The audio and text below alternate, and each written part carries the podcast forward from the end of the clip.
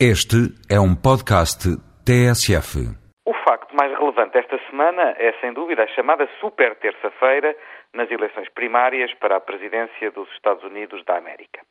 No campo republicano, o favorito, John McCain, saiu menos favorito, provando-se que a direita evangelista, que constituiu o núcleo duro de apoio a George W. Bush, não se revê neste candidato e não está disposta a dar-lhe um apoio incondicional.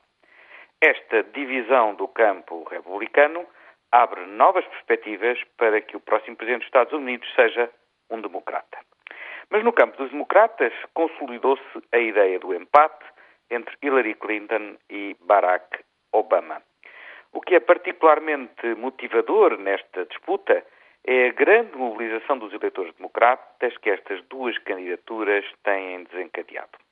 Sobretudo, a participação na campanha e no próprio ato eleitoral das mulheres e dos jovens, o que revela uma grande vitalidade da democracia americana e cria no campo democrata uma possível dinâmica de vitória se não forem cometidos erros na escolha final do candidato.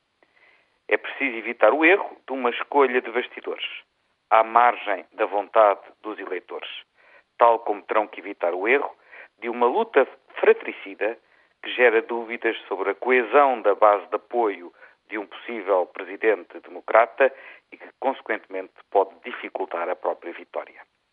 É que em política não é inédito ter a faca e o queijo na mão e cortar a mão.